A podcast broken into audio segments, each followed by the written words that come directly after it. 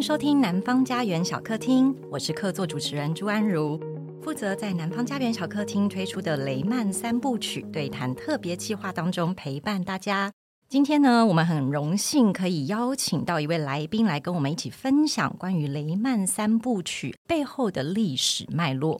为什么呢？一讲到雷曼兄弟，大家可能会马上就想到二零零八年的金融海啸哦。那《雷曼三部曲》这部小说的作者 Stefano Massini 就跟大家一样，非常好奇这一切是怎么发生的。雷曼兄弟到底是谁？那要回答这些问题，我们就得要追溯到十九世纪中期，从雷曼家第一代移民，也就是从巴伐利亚。移到阿拉巴马的三兄弟说起，所以呢，今天非常非常荣幸哦，可以邀请到本身就是专长于美国研究的老师，就是在清大教书的刘奕宏老师来跟我们聊聊。刘奕宏老师，要不要跟大家打个招呼？嗨，大家好，非常开心，也很荣幸可以就是来跟大家聊聊这这部小说。很大部头的一个小说，嗯，讲到大部头，它大概是有七百多页哦。对，但是嗯，大家不要害怕，因为它其实文体蛮特别的，所以七百多页并不是说每一页都很多字。不过呢，在谈这部小说之前，也许我们可以先问问易红，就是诶，美国研究到底在研究什么啊？美国感觉是一个好像很多东西可以研究，然后又很杂的一个学门。在美国这个地方，它每一个地方的美国研究其实也不太一样。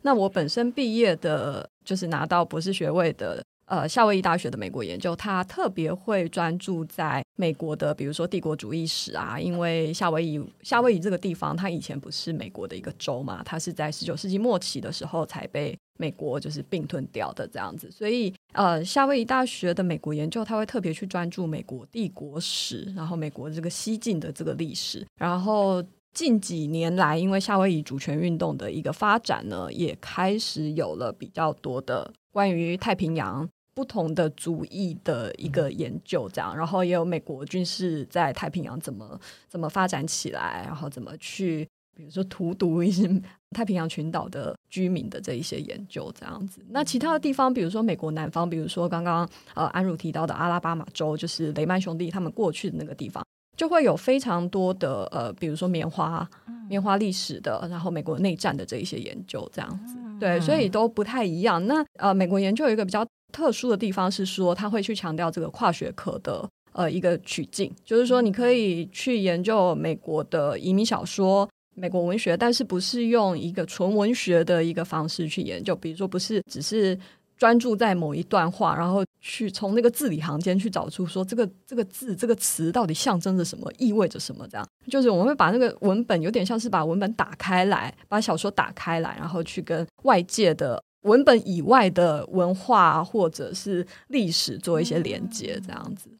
哇，这个听起来真的是非常有意义的一个学门哦，尤其感觉好像带了一点 批判性。那我也非常好奇，就是说，因为雷曼三部曲这样的一个感觉跟移民很有关的小说，或者说它是一个很特别的文本，不知道如果以美国研究的角度，像呃奕弘刚刚提到这个移民小说的脉络来看的话，大概可以怎么样去定位它呢？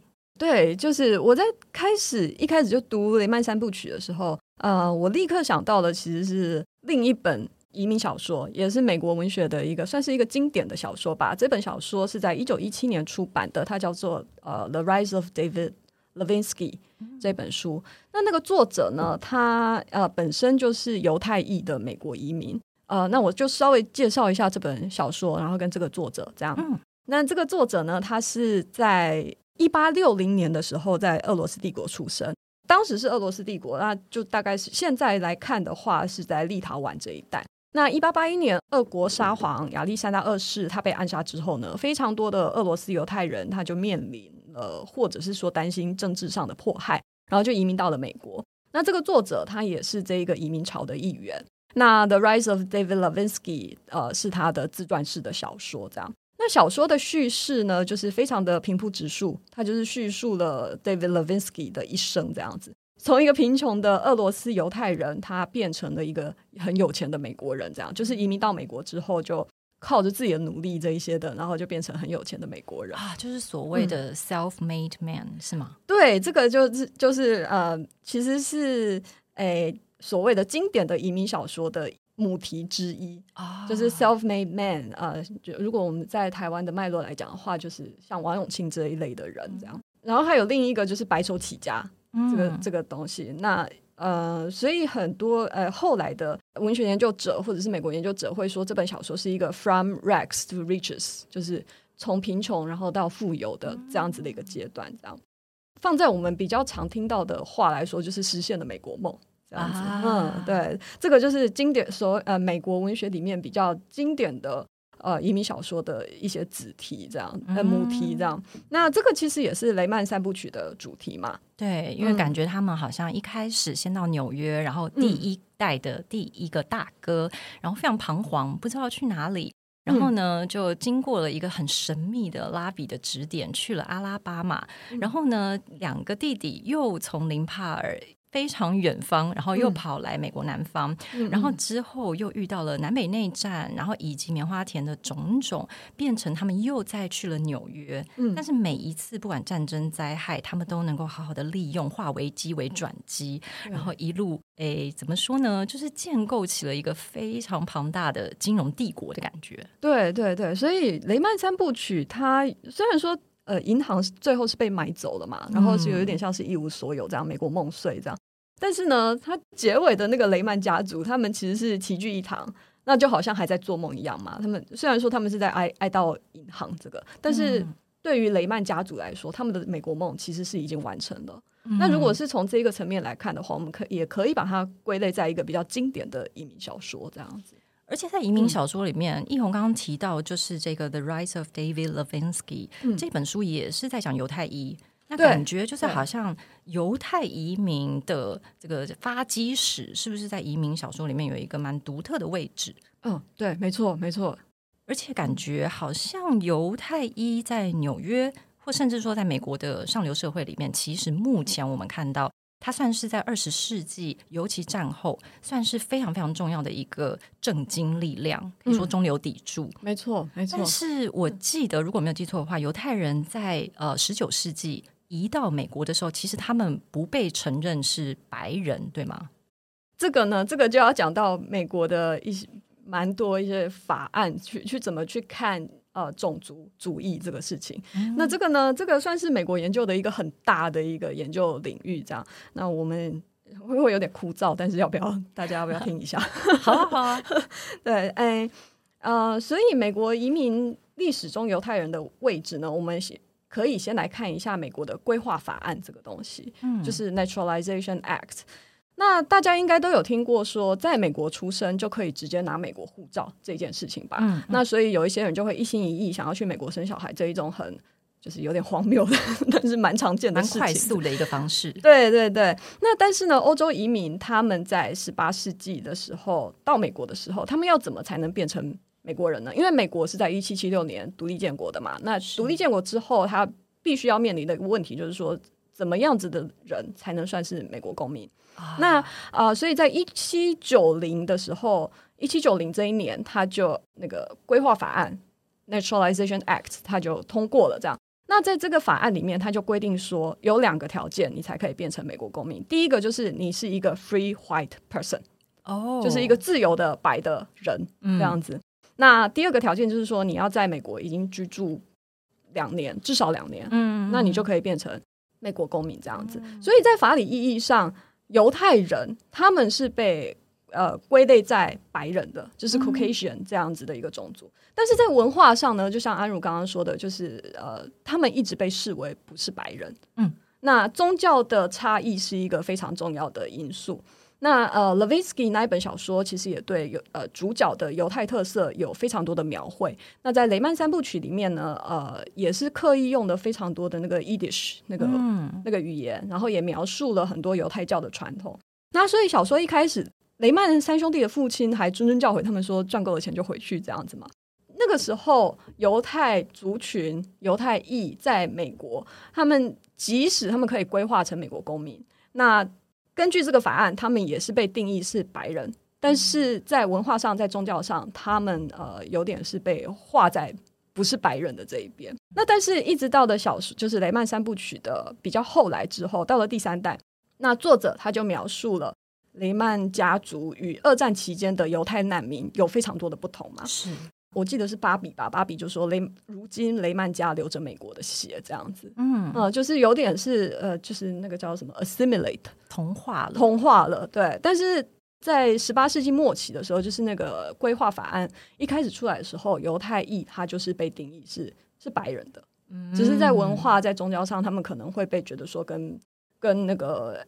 盎格鲁撒克逊人非常的不同，嗯、那跟那个新教徒非常不同，但是呢，在法理意义上，他是他是白人的，他是可以直接规划成美国公民的。嗯，了解。而且当时好像像爱尔兰人、意大利人，是不是也遇到了类似这样的一个处境？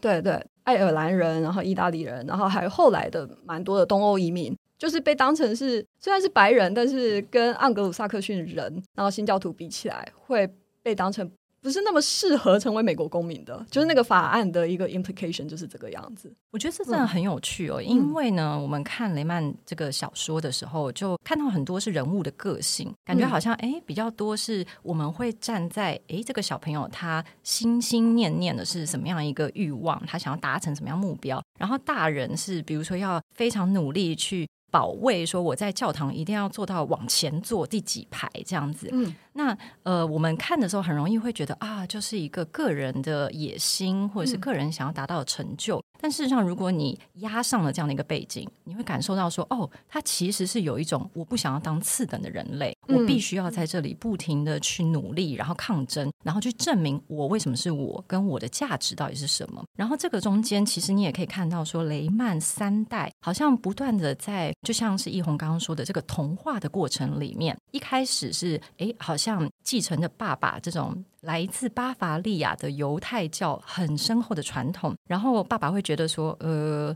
你们就去了就要回来啊，赚够钱就要回来啊。嗯、然后，但是到了包括第二代直接在纽约出生的人，他的血液、他的想法、他呼吸的空气，好像已经慢慢的融合在一起。然后到了第三代之后，简直就变成说，哎。我的这个犹太的这个教诲已经完全被转向，然后好像化为一种就是资本的累积或是努力的这件事情。嗯，但我也非常好奇的一件事情是说，因为在美国，比如说如今我们所看到，包括在舞台上的呈现，在百老汇很多的戏剧，其实都已经有像是犹太文化或是犹太的再现。它甚至是把本来拿来好像比较贬低，比如犹太的大鼻子啊，或者是犹太特别的一些送导的仪式等等。变成转化。小圆帽，对对对，没错没错，它反而变成转化成一个正向的东西，好像它能够去把本来被歧视的东西，反而变成是哎，这就是一个文化特色，并且我们应该要去珍视这件事情。可是相对来说，其他的族裔好像就哎。还在奋斗这件事情，或者是说我们所看到的文化再现仍然有非常多的争议哦。嗯、然后刚刚易红也讲到了，就是说种族其实是一个建构出来的事情，嗯、所以我也非常好奇，就是到底这个所谓的犹太跟纽约，然后到现在，嗯，不要说在美国好了，我们就说在台湾，它大概是怎么看呢？就是说我们到底跟这个事情的距离很远吗？然后我们能不能够有一些跟我们切身有关的方法去看待这件事情呢？如果我们谈要谈到美国的规划法案的话，我们也可以看一下美国的移民法案。那这两个东西它是相辅相成的，那它其实都是奠基在种族的一个区分上。那移民法案的立法呢，跟规划法案不太一样，它的立法往往是为了定义非白人，就是那些黑的、黄的啊、咖啡色的、红的这一些人，这样。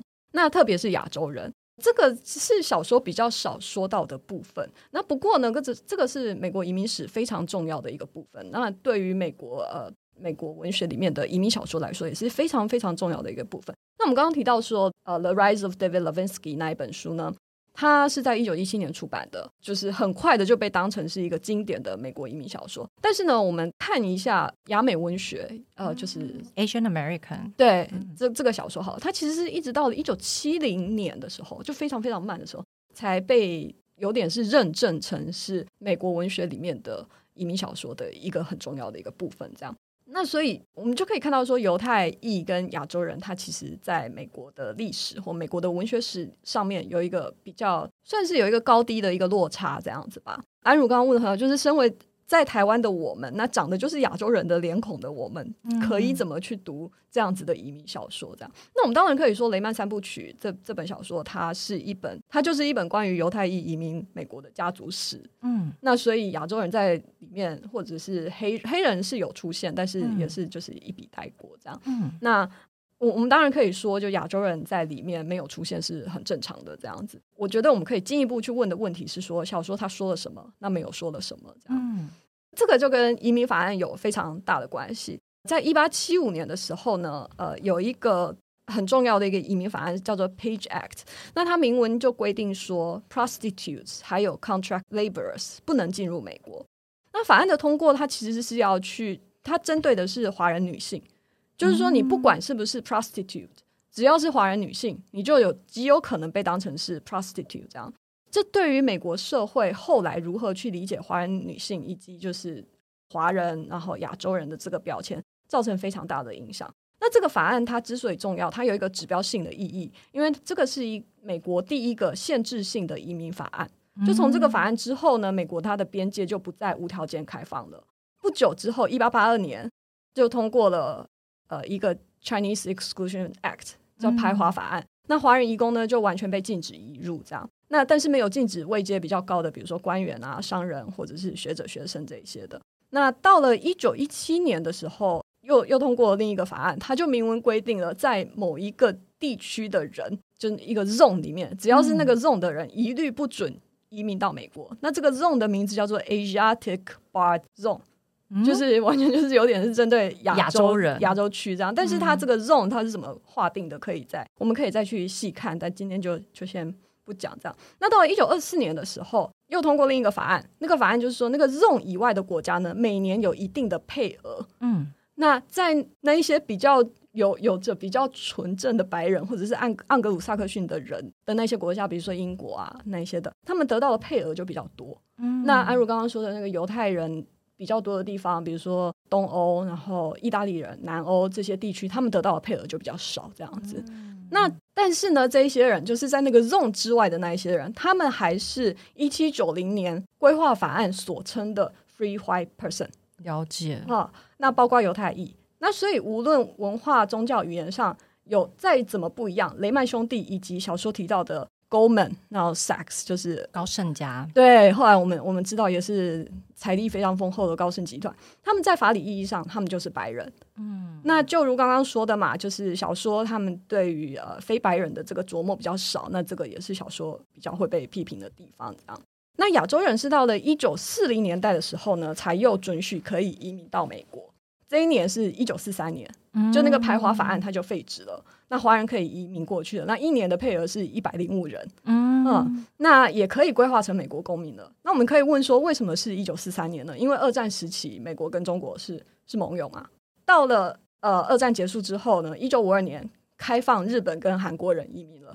因为战争结束了，美国跟日本和好了，这样是 没有错。对对对，其实这个一系列下来，嗯、大家可以看到，就是美国人到底是谁，其实是一个非常难定义，在不同时间点都有不同的象征。那这当然跟更大的，比如说政治背景也是有关的，包括地缘政治或者是国际政治的角力。那其实呢，呃，雷曼三部曲当然在这个部分有为大家稍微的讲到一些，但另外呢，它也像是一个美国近代史，甚至是美国近代资本史的一个小缩影哦。那我们先休息一下，来一起听一下书里面的一小段朗读，跟大家分享一下内容。等一下就回来哦。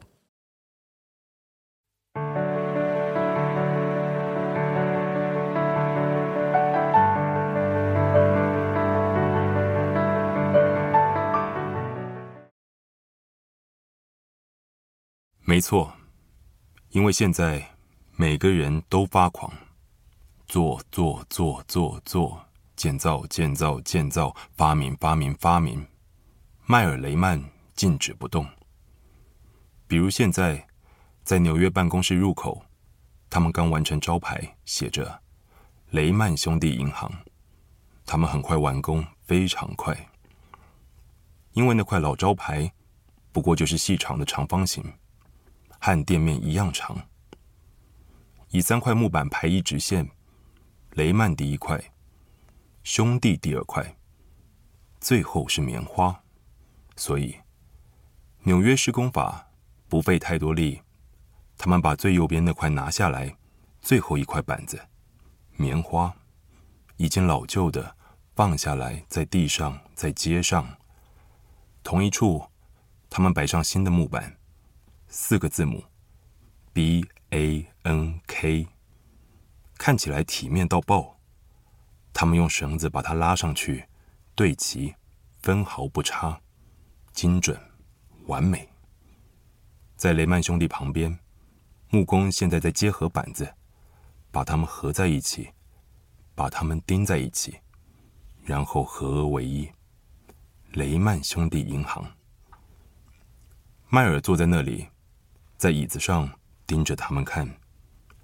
作为一个银行意味什么？对我们来说，究竟会有什么改变？首先，做生意的时候，人家给我们钱，我们给他们一些东西交换。现在我们是银行，人家一样给我们钱，但我们不用给他们东西交换，至少现在还不用。然后走着瞧。第二点。做生意的时候，如果你儿子问你你做什么，你就给他看一卷布料、一车糖、一袋咖啡，小男孩大概就懂了。现在我们是银行，不论你尝试用什么语言解释，你儿子都不会懂，他会放弃，然后跑去玩。没错，去玩。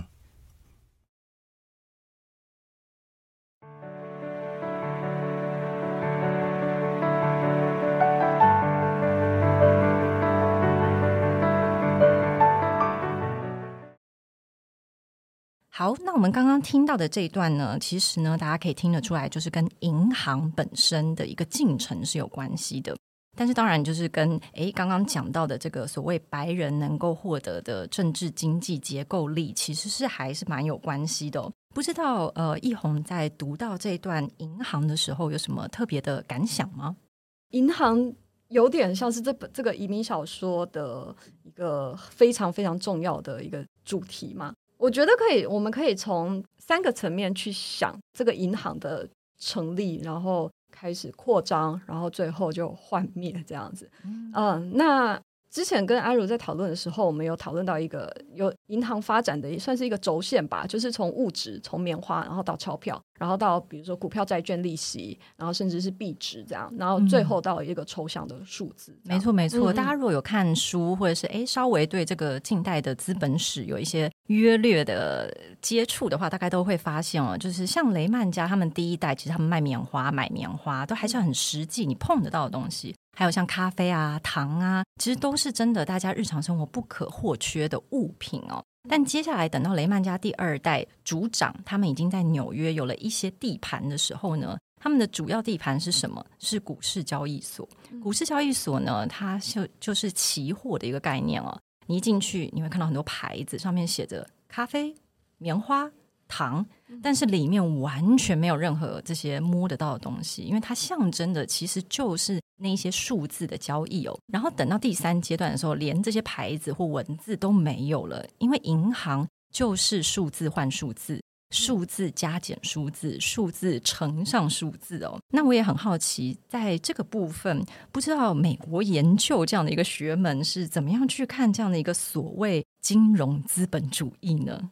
对，之前其实有出一本呃美美国研究的学者，他是不是美国研究学者忘记了？但是就是我们上课要读的东西，嗯，没问题。那本书叫做《Liquidated》，就是被清算的这样子。那那个作者呢，他有点是毕业了之后，然后在华尔街找到一个工作，然后进去里面做。有点像是民族志研究这样，就是去研究那一些华尔街里面的人到底是怎样。那他自己也变成一个华尔街里面的一个呃银行的在交易员，对对，然后在玩钱、嗯、玩钱滚钱的这个游戏的交易员。但是他后来就把那个东西写成一个书，就像我们一开始讲的那个美国研究，它其实就是有比较偏向是可以说是比较左的一个学科吧。所以他对于华尔街的这种东西当然是比较批判的。但是对于金融资本主义的理解呢？这个也不是说美国研究学者的专长还是什么的，非常多的人文人文学科呃社会科学的学者对于这个都有都有做出比较批判的一个研究，尤其是金融资本主义与新自由主义放在一起这样子谈这样子。那金融资本主义到底是什么呢？这个东西呢，我们可以把它跟工业资本主义放在一起看，那就会看到非常非常非常明显的不同。这样，小说里面其实有一张图在五百一十八页。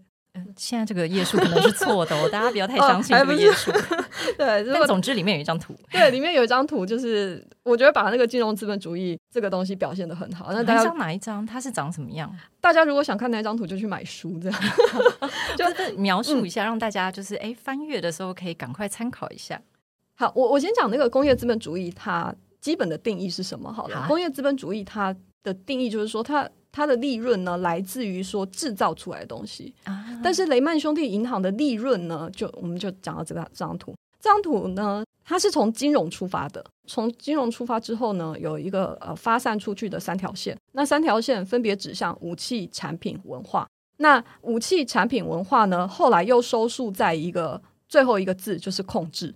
所以变成说，金融资本主义它其实没有制造出真的很实质的你摸得到的产品。但是呢，它的利润就是一切就是从金融出发，然后透过什么东西，然后获得控制。那那样子的流程其实也可以反过来，因为控制的，比如说武器、产品、文化这一些的，你可以呃有一些是实质的，那有一些是比较抽象的。控制的这些东西呢，你就有可能让你的金融、你的利润越来越大。这样听起来感觉控制就很像是我们大家常常会朗朗上口那个所谓看不见的手哦。那个手怎么样发挥功用？嗯，这也让我想到我在翻译的时候就有参考另外一本雷曼家非虚构的书，然后那本非虚构里面的书就有一句话说到说，呃，当时就是虽然美国其实在开发大西部嘛，然后大西部去淘金其实是算是某一种赚快钱的方式，嗯，但雷曼家非常自豪于他们跟那个快钱是不一样的，因为他们认为资本的累积其实是相对慢的。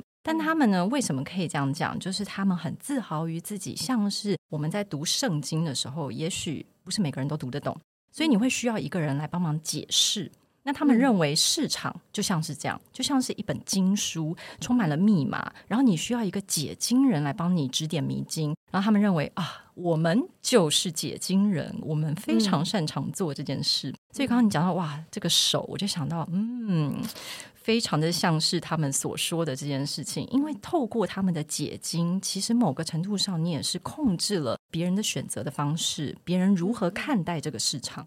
对，而且这个这样子的解释之后啊、金融资本主义它其实变得就不那么抽象了，因为它跟人雷曼兄弟这个就变成是完全连在一起的，他们两个是相辅相成的这样。那所以小说里面常常讲到一句话，就是说雷曼兄弟现在是银行了。就是说，金融资本主义与人，他们完全是连在一起的了。那高盛啊，摩根史史丹利在小说里面也提到的，他其实也是一个非常明显的金融资本主义与人连在一起的例子。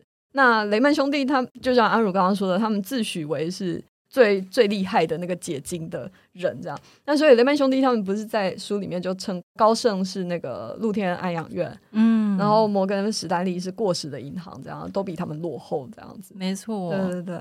但我也很好奇哦，就是说，呃，刚刚为什么一开始特别想要请问易红，就是美国研究的角度？因为我相信很多人其实呢会常常提到资本主义的时候，很难跟美国分开，就好像哎。诶背后有一个什么奇怪的连接，然后大家都会这样讲，但大家其实都不太知道说这个为什么会这样呢？但就好像很自然而然的会这样想哦。那呃，我初步的感觉就是，就这本书出发的话，好像是可以看到说，在一个比较大的历史脉络，从十九世纪、二十世纪，包括世界大战这样，你其实是可以看到说，雷曼兄弟在这本书好像有一个地图。它的一个移动，嗯、然后好像他怎么样去累积那个很多的钱钱，嗯、就是说我们在查地图都会看到、嗯、哦，两个钱钱，四个钱钱，你就好像是在今天的这个数位查询地图上面，你好像就可以看到雷曼家移动的时候出现了很多后面那个钱钱钱钱的符号哦。嗯、对，我不知道，嗯，奕弘在读的时候有这样的感觉吗？然后这个所谓，如果我们可以说是某一种。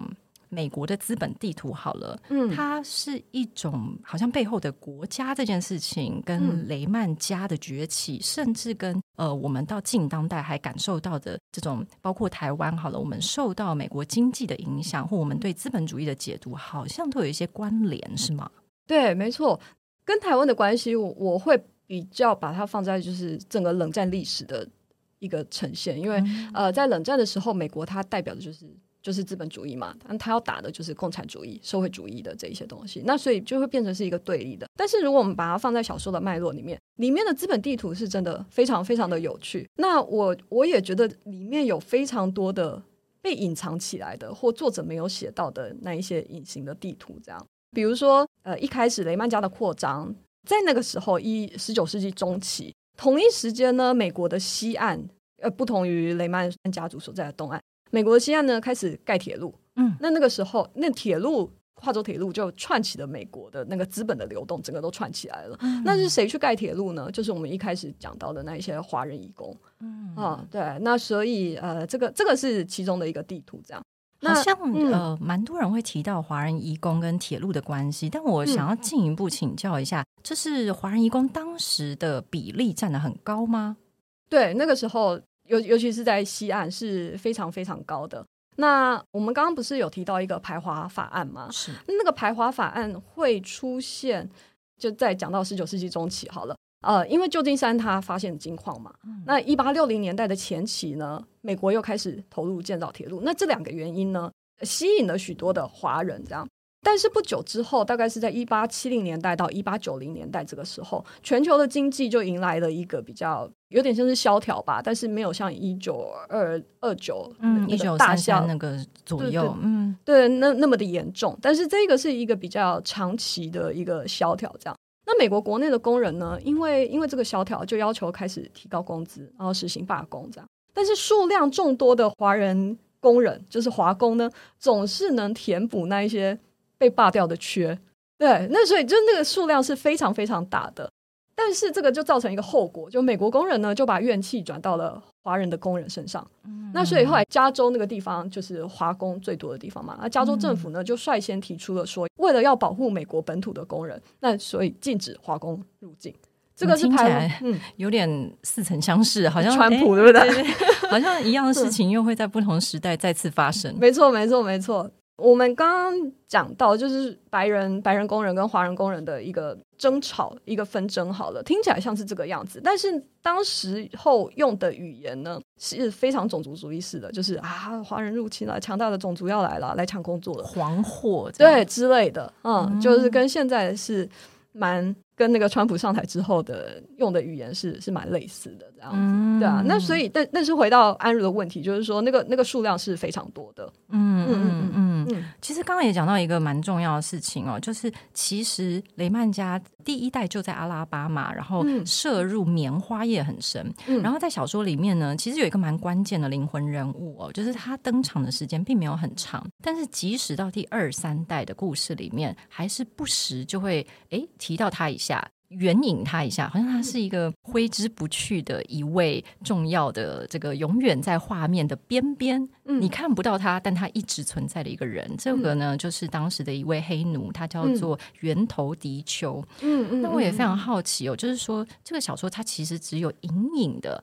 好像提到一点这个事情，嗯，可是等于在同样那个时间，其实黑奴的问题是非常非常严重，然后直到今天还是非常深刻的影响了美国的种族主义歧视的问题等等。嗯，嗯，对，那这个呢，我觉得也是小说里面的一个有点遗漏的，或者是作者比较少讲的一个隐形的地图，就是说欧洲移民，我们都把雷曼兄弟看成是欧洲移民的一部分嘛，就从。跨越了大西洋，然后到了美国东岸，这样。但是与那个时候同时间发生的是一个奴隶贩运的历史，也是跨了跨跨了大西洋，就是 transatlantic slave trade 这样子的一个历史。这样，那这两个东西是同时存在的。嗯，但是小说里面着重的就是欧洲移民的这个历史。这样，那这个呢，我觉得就是有点牵涉到我，我现在在在在教书的时候，想要让。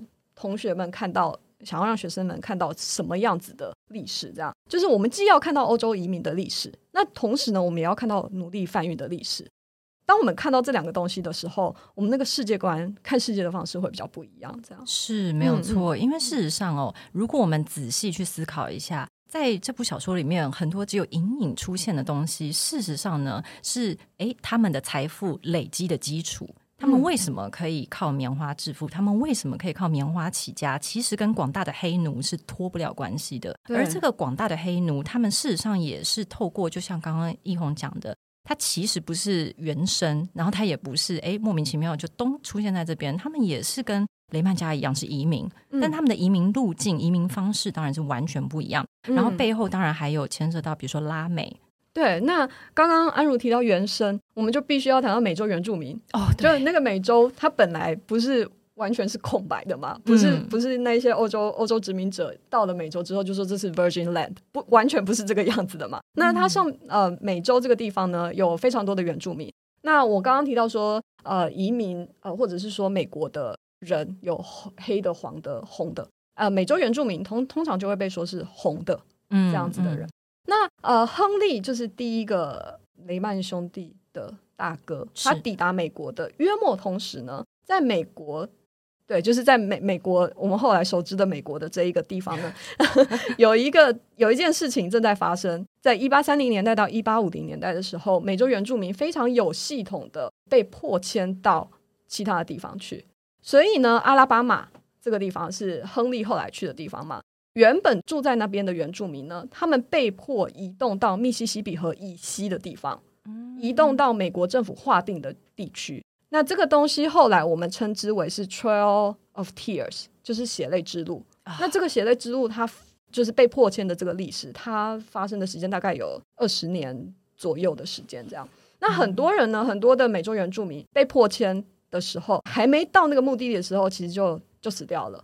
嗯，那所以后来蛮多历史学家也认为说，这个是一种种族的灭绝，这样，这绝对是的。这个真的是属于这非常隐形的地图哦。但是我们确实在阅读同一个文本的时候，其实可以试着从不同的角度去思考，说同时间还有什么是我们没有看到，嗯嗯嗯，但是可能在这片土地上其实是影响了非常非常多人的。嗯，对。所以我们再放回小说里面。来看的话，就是说，Henry 就是那个那个雷曼大哥，他之所以可以随随便便自由自在的就到阿拉巴马定居啊，然后就开启了他的棉花事业，跟原住民被迫迁，然后还有跟黑奴在那个种棉花种植园的历史有绝对的关系。没错，嗯、而且呢，事实上哦，这个大家可能觉得哦，就是当时发生的一个事件。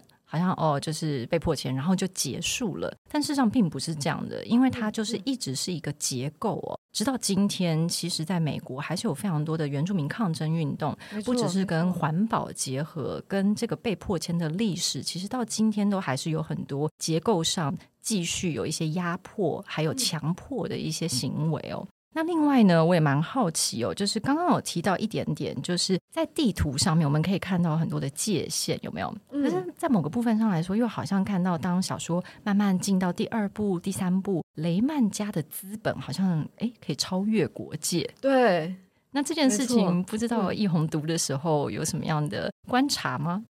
那这个我们可以再回到金融资本主义那个东西来看。那金融资本主义它。它会发生，其实跟全球化有非常大的关系嘛。那呃，所以我们都会说商人无国界，资本无国界这样。但是呢，与此同时，金融资本主义背后，或者说雷曼兄弟、雷曼银行好了，这个背后，它其实还是国家嘛。那所以雷曼兄弟以及刚刚讲到高盛啊、摩根史史丹利，他们的资本呢，他们在很某种程度上，其实也贡献了美国在世界上的地位，尤其是二战之后。对，所以一方面，商人资本无国界是是肯定的，但是另一方面呢，也非常的有利于美国在世界上取得一个金融的霸权，这样子。嗯，没错，尤其是当后面他们讲到说雷曼兄弟银行好像是一种永恒的这件事情，你其实感觉到很强烈的一个跟美国这件事情分不开的一种野心，嗯、或者是一种成为世界霸主的可能。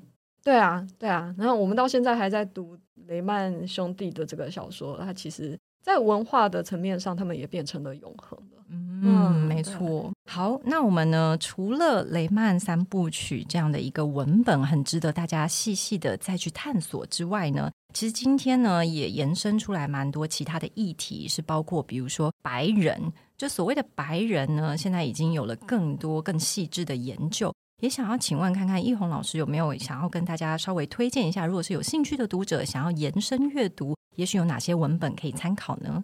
我先推荐两三本，就是比较硬的，关于就是白皮肤的这个研究。这这个研究 Whiteness Studies，它在美国研究里面其实算是一个有点是 subfield 那那种概念。那是在一九九零年代一直到现在都还是有这样。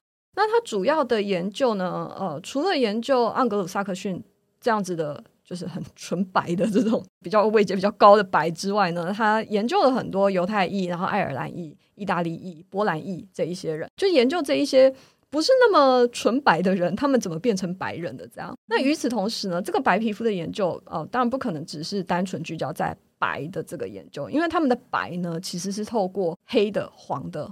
红的，就是去透过那个不是那么白的东西，它、嗯、才达成了它的白。对，没错，没错，没错。如何定义白？先定义不是白的是什么？没错，没错。对啊，其实蛮多的啦，但是我就提两个人。那第一个人是 David Roliger，他是一个美国研究学者，然后历史学家。那他最主要的呃一个那个 focus 是白人工人研究，这样。那他最经典的一本书叫做《白人的工资》，他是在一九九一年出版的。嗯这个就是他就是在追溯说白人，然后种族，然后与美国工人阶级的形成这样。对，然后那在二零零五年的时候呢，他又出版了一本有点像是续作。那这本书呢，就跟雷曼兄弟的移民可能有更多的关系。他就是在爬书说美国移民是怎么变白的这样。刚刚讲到这个二零零五年出版的这个呃工人阶级和白人至上主义相关的这个事情哦，嗯、这听起来真的又让我们有一种既视感，因为好像又跟比如说川普上台之后的一些政策的这个宣导好像有一点关系，是吗？是，完全是。那所以这本书它在二零一八年的时候就是有了一个再版哦，嗯嗯嗯。讲到川普，川普不是很常讲那个 “Make America Great Again”。Great again 那个东西呢，它其实是在一九八零左右，就是第一个提出来的是雷根。嗯，我们一讲到雷根，就会想到他跟柴契尔两个人，这样英国英国首相柴契尔这样。那他们两个呢，就是新自由主义的推手嘛。嗯，嗯，那这个跟我们刚刚讲到金融资本主义，其实也是非常相关的东西。嗯，嗯，第二本书啊，第对，就是另另一个学者，他也是一个美国研究学者，然后也是一个历史学家这样。那他这本书呢的书名叫做《Whiteness of a Different Color》。就是说，不同颜色、那不同色度的白，他去研究这个东西。那他就是主要聚焦在就是欧洲移民啊、美国种族的类别，它是怎么长成今天这个样子的。那这这几本都是非常经典的。如果大家对于白皮肤不同程度的白有兴趣的话，就可以去看一下这三本。这样，嗯，那不知道如果放回移民小说的脉络，有推荐大家再怎么样延伸阅读吗？如果想看呃犹太裔移民故事啊，那白手起家实现美国梦的，就可以去看我们一开始提到那个《The Rise of David Levinsky》这本书。但是呢，我比较想推荐的一本是美国梦型的小说。嗯，嗯，嗯，那这本书呢是巴基斯坦裔的作家，他叫 Mohsin Hamid，他写的。啊、呃，这本书的名字叫做《Reluctant Fundamentalist》，那是在二零零七年出版的。那台湾也有翻译。那翻译的书名是《拉哈尔茶馆的陌生人》啊，是其实也有拍成电影，对吗？啊，有拍成电影吗？嗯，应该是哦。我记得我好像是在飞机上看到这部电影，嗯，再去看，就是两个人对谈，然后对吗？就是因为我没有看过电影，但是小说小说的叙事确实是一个对话的形式，就是一个巴基斯坦人跟一个美国人。电影里面是这个样子吗？对，没错。哦，那在小说里面那个。美国人他完全是被隐形的，就他完全没有出现，oh. 所以那个叙事者他就是呃一直絮絮叨叨的，一直一直这样讲。那整部小说他说是一种对话的一个形式写成的，但是比较像是那个巴基斯坦人的独白，因为他就是这样一直讲，一直讲，一直讲，一直讲这样。哎、欸，那我不知道有拍成电影，那我要去看一下。哦，oh, 太好了。嗯、所以这个叙事者呢，主角他就是从巴基斯坦去美国读书。那他从普林斯顿大学毕业之后，就是一流的大学毕业之后，那得到了一间超级顶尖，然后位在曼哈顿的金融管理公司的一个 offer，这样。所以就是一个什么都是一流的这样子。嗯、那与此同时呢，他跟家境很富裕的白人女同学谈了恋爱，这样，然后就过着在纽约的一个上流社会的生活。那这个或许可以说是很多呃去美国的亚洲留学生向往的一个路径吧，就是一流大学毕业，然后在一流公司工作，然后赚了很多钱，然后还跟美国的上流白人来一段恋爱之类的这样。但是呢，一切都在九一一恐怖攻击之后改变了。所以九一一恐怖攻击之后呢，他的生活就受到了冲击。那他后来他也离职了，或者是说被迫离职，离开了美国，那就回到了巴基斯坦的那个拉哈尔这个地方。那呃，整本小说他要交代的其中一件事情呢，就是说为什么叙事者他会成为或者是被定调为一个 fundamentalist，嗯，就是变成一个激进分子，一个恐怖分子这样。为什么他的激进是？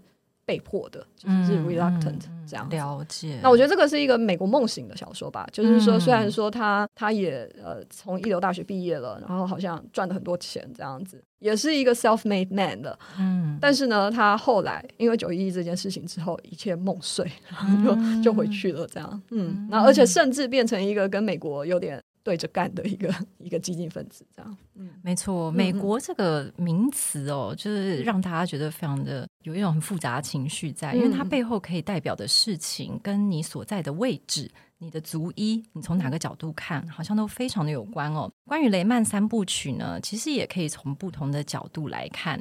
当然，易红提供了一个非常好的观点，说，哎，这是一个。成功的美国梦的范例。不过，如果我们从另外一个角度来看，其实最后还是高楼塌的一点都不剩。然后呢，整个家族没有人在里面。然后呢，最后一景是所有人在这边哀悼，要为他办一个葬礼。不知道各位在这个收听的这个读者们。在看的时候，会不会有什么不一样的想法呢？也欢迎告诉我们哦。那今天非常非常的感谢奕弘来跟我们分享了非常多，从这本小说出发，可以延伸更广，看到更多层面的同时间发生的不同的历史。非常谢谢奕弘，谢谢谢谢大家。